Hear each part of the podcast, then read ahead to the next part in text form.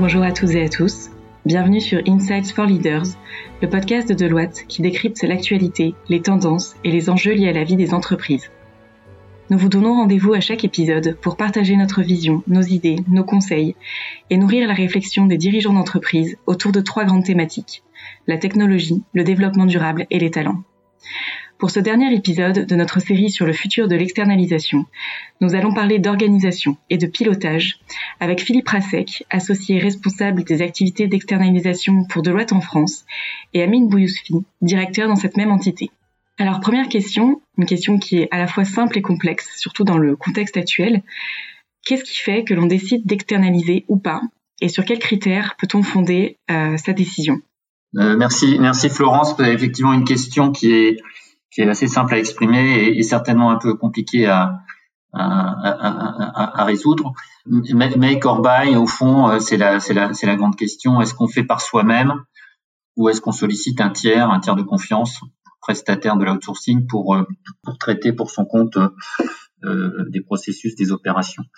La, la, la, question, elle est, elle est, elle est intemporelle à nouveau et, et, et les réponses peuvent d'ailleurs évoluer dans une conjoncture où Évidemment, quand on parle de solutions d'outsourcing qui donnent de la flexibilité, de l'agilité, de la facturation par unité d'œuvre, comme on peut le faire, euh, ça peut répondre mieux que jamais à des ambitions euh, d'entreprises qui aujourd'hui euh, doivent gérer des incertitudes sur leur sur leurs revenus et donc sont, sont, certainement contents d'avoir des solutions de flexibilité telles que celles que je décris. Au fond, donc c'est vraiment une question qu'il faut se poser régulièrement. J'aurais tendance à dire trois choses clés à ce stade. Un, on peut pas faire, il faut pas faire l'économie, me semble-t-il, quand on est euh, euh, chef d'entreprise ou patron de fonction ou patron d'opération, d'un diagnostic régulier, euh, reposer les objectifs poursuivis. encore une fois, la, conjoncture actuelle peut revisiter les, objectifs ordinaires de certaines organisations. Donc faire ces, ces, ces diagnostics, les, les, rendre aussi objectifs que possible, et faire évidemment avec les équipes. Les approches bottom-up, comme on dit, sont souvent source d'apports euh, de point de vue très concrets, très terrain, qui sont utiles pour faire l'état des lieux. Il faut faire tout ça évidemment régulièrement et, aussi avec bienveillance. Et, il faut s'en servir. Un diagnostic, c'est fait pour euh, pour définir de nouvelles trajectoires de, de, progrès. La deuxième chose qui est importante, me semble-t-il, et qui est difficile également, c'est de savoir exactement où, on est et, combien euh, coûtent les, les, traitements tels qu'on les opère aujourd'hui en, en, mode interne pour savoir si ça vaut le coup, est-ce qu'on va gagner économiquement, opérationnellement, en qualité, euh, à, à, passer à un nouveau modèle comme celui que propose l'externalisation. Encore une fois, cette notion de TCO, comme on dit, hein, de Total Cost of Ownership, hein, euh, c'est important, ça, mais c'est en même temps compliqué à calculer parfois parce que les coûts directs associés au traitement d'un processus, on les situe assez simplement, les, les coûts associés, euh, l'intégration des fonctions support et de leurs coûts, etc., ce sont des sujets euh, qui nécessitent certainement beaucoup d'attention. Et, et, en tout cas, ça permet, quand on l'a fait bien, de savoir exactement où on est, comment on se situe d'ailleurs par rapport à son marché, ses concurrents, et c'est une, une, façon de se positionner par rapport à, à une projection dans le futur. Euh, donc euh, tout ça, c'est très important. Il y a aussi un troisième élément qui, qui rend la, la, la, réponse à cette question conjoncturellement importante et, et compliquée, c'est que euh, dans, dans, ce contexte euh, d'incertitude, euh, on, a la conviction que les, les, entreprises, les groupes qui vont faire la différence sur leur marché sont celles qui vont savoir utiliser ce levier de d'externalisation de manière de plus en plus importante. C'est un marché qui est en croissance constante et c'est un marché qui croît parce que on peut externaliser de plus en plus de choses. Par contre, ma recommandation et ma conviction, c'est que il, faut aller plus loin que ce qu'on n'a jamais fait hier ou aujourd'hui, mais il faut y aller par étapes il faut gérer cette transition, cette croissance du modèle outsourcing au sein des organisations. Il faut les faire certainement au travers de deux axes. Dans une vision peut-être plus globale des processus, on a parlé historiquement d'externaliser la comptabilité client-fournisseur. Aujourd'hui, on parle plutôt de P2P ou d'OTC pour donner des, lectures beaucoup plus globales, multi, multi-services. Et puis la deuxième chose, c'est qu'il y a de plus en plus de choses qui s'externalisent. On n'est pas seulement sur le transactionnel, sur la comptabilité ou sur la paye. On parle aujourd'hui d'externalisation, de la gestion de bout en bout des, des talents, de technologie as a service. Bref, euh, le scope s'agrandit et euh, c'est effectivement euh, dans ce cadre qu'il faut reposer la question du make buy. Oui, je, pense que la donne a changé, euh, que le, statu quo mérite d'être questionné concernant est-ce que aujourd'hui j'internalise ou j'externalise. Parce que d'un côté, si la complexité de mise en œuvre a été souvent citée comme un, frein euh, pour euh, des projets d'externalisation. Les nouvelles approches et les outils possèdent désormais des capacités accrues qui facilitent la transition, en effet, vers des modèles plus sophistiqués, sans investissement réaliste préalable par les clients. Par ailleurs, dans le monde post-Covid, les décisions d'externalisation vont réellement jouer un rôle beaucoup plus stratégique dans la résilience à court terme et la croissance à long terme. D'où la question que, citait Philippe tout à l'heure, hein, c'est est-ce que je me mobilise, je me consacre sur mon corps métier pour être compétitif et gérer la certitude de demain, ou est-ce que je continue à aussi euh, gérer en interne toutes les fonctions euh, euh, dont j'ai besoin? Dans le contexte actuel, comment fait-on pour gérer la problématique de la localisation de ces activités? Entre nearshore, offshore, local, quels sont les meilleurs arbitrages à faire? Et est-ce que le télétravail est une bonne chose ou pas? Là, là, là, là, encore, c'est deux, deux, deux, sujets extrêmement importants qui sont là, aussi des, des sujets qui, qui, posent des questions euh, depuis à peu près euh, le moment où le l'outsourcing a commencé à émerger comme une solution euh, d'organisation euh, pertinente sur certains sujets. Et puis c'est une, question qu'il faut reposer dans le contexte. Tu as raison, hein, Florence. Il faut, il faut, on peut pas en faire l'économie. Euh, à nouveau, la réponse est difficile, mais ce qu'on peut dire, c'est peut-être trois ou quatre choses importantes, me semble-t-il. La, première chose, c'est que oui, il faut comparer les vertus de ces modèles euh, local, euh, nearshore, offshore, euh, à, à, l'aune de, de, notre conjoncture. et, et c'est clair qu'aujourd'hui, quand on regarde les résultats de nos dernières études sur les vertus d'outsourcing et les attentes de nos clients, on voit en tout premier lieu une grande majorité dire qu'effectivement la réduction des coûts la plus immédiate est quand même à nouveau plus que jamais le, premier moteur.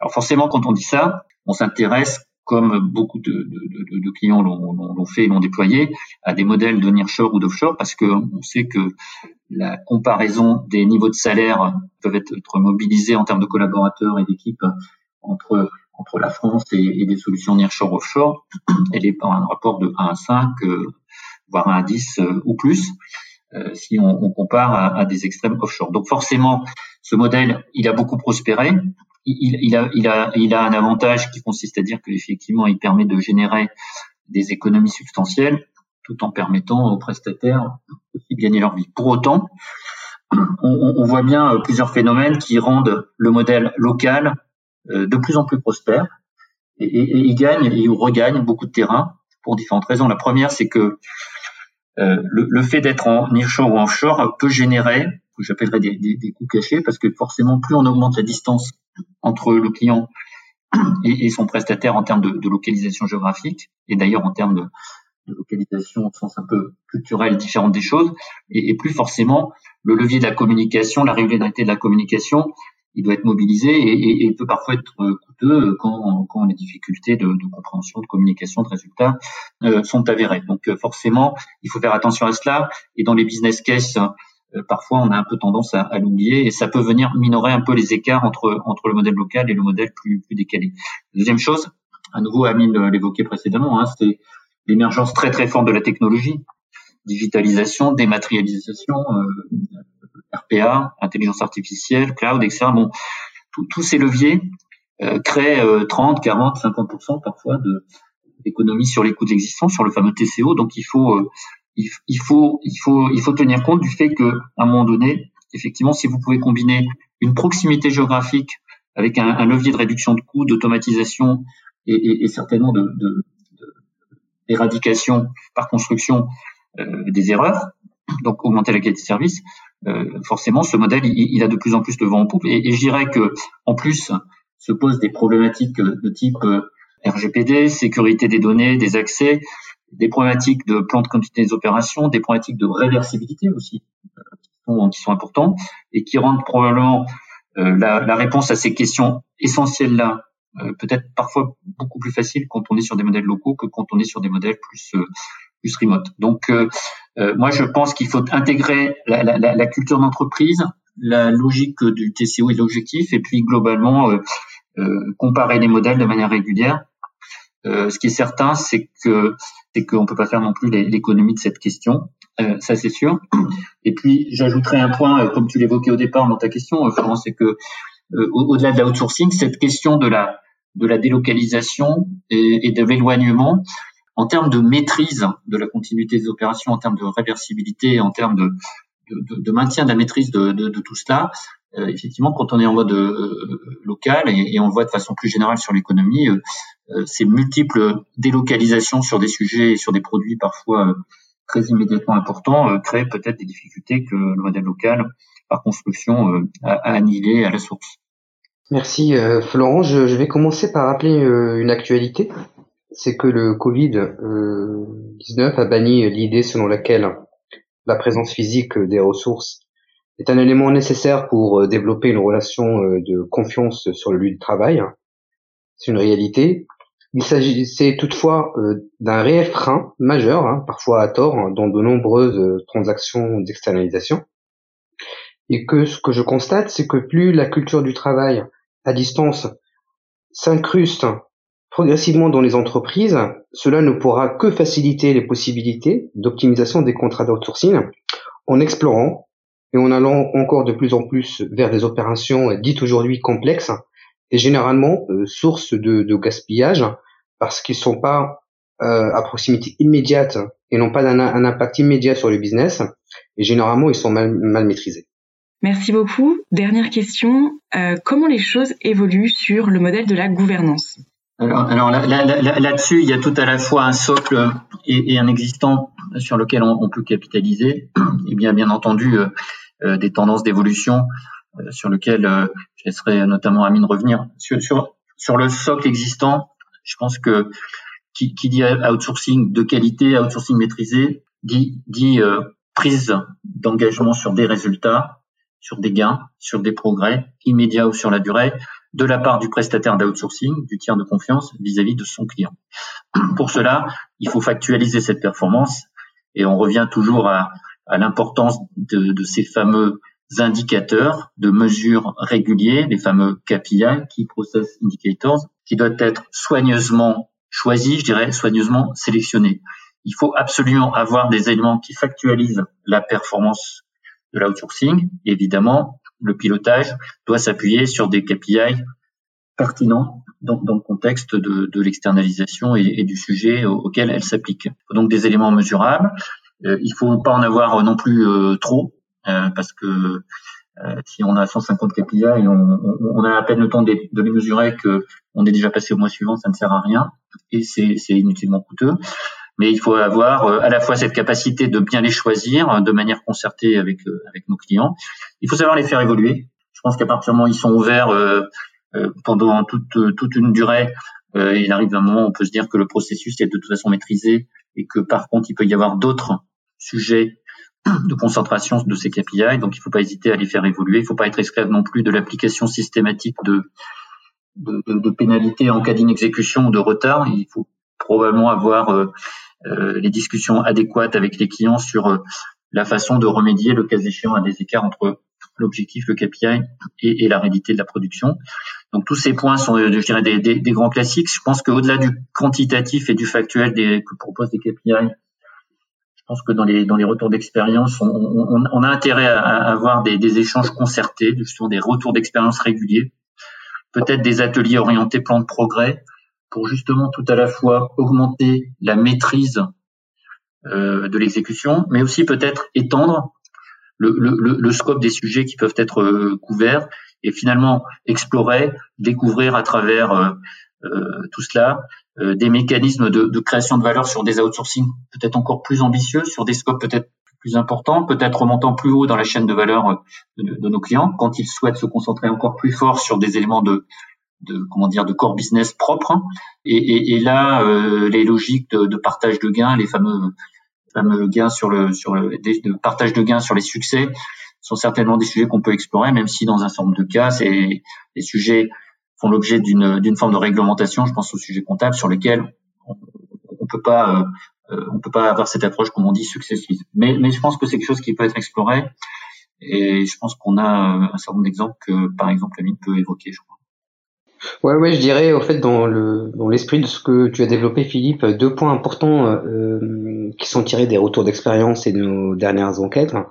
Premièrement, on, on, je veux parler de, de partenariat stratégique parce qu'il est intéressant parce qu'il il permet d'apporter de la valeur ajoutée parce que si aujourd'hui le contrôle du prestataire est et restera la règle, car les clients sont naturellement et légitimement axés sur la gestion des risques et des coûts, euh, il me semble que la mise en place d'une culture favorable à la gestion des prestataires euh, est un bon euh, point de départ en vue de bâtir des partenariats stratégiques et mieux valoriser les transactions d'externalisation. Deuxièmement et dernièrement, la gouvernance, ce nouvel mode de gouvernance, il doit aussi intégrer la conduite du changement approprié. L'outsourcing au début, mais tout au long, est un changement. Et le changement est intrinsèquement dérangeant c'est pourquoi euh, tenir informés les, les, salariés dès le début euh, permet de faciliter la transition, d'économiser du temps et des ressources et permet, dans certains cas aussi, de préserver la réputation de l'entreprise de par la réussite de sa transformation, d'autant plus que les employés au début euh, sont et peuvent malgré tout hein, avoir une perception négative de l'externalisation parce que c'est disruptif, parce que ça change le quotidien. Et si je peux me permettre peut-être un petit mot de conclusion de mon côté, rebondissant sur ce que dit euh, Amine, je pense qu'il faut, il faut avoir en tête que le, le, le futur de l'outsourcing, il, il, est tous les jours à, à, à écrire et, et, surtout à déployer et à exécuter au sens vraiment anglo-saxon du terme, hein, au sens positif du terme. Euh, on, on, est dans cette espèce de, de, dialectique que je qualifierais presque de hegelienne, c'est-à-dire que il faut, il faut être très soucieux de progresser aujourd'hui par rapport à hier, mais certainement pas inquiet de se dire que demain sera encore un peu meilleur. Et en tout cas, je pense que les organisations qui réussissent sont celles qui ont cette réflexion et cette action, cette capacité d'exécution continue pour se dire qu'il y a encore beaucoup de choses à, découvrir, à exploiter, à la fois et en même temps à nouveau sur la gestion des talents et sur l'intégration des technologies. Merci beaucoup à tous les deux, Philippe et Amine, pour ces derniers éclairages sur la thématique du futur de l'externalisation. Et merci à tous d'avoir suivi ce nouvel épisode d'Insights for Leaders. À très bientôt.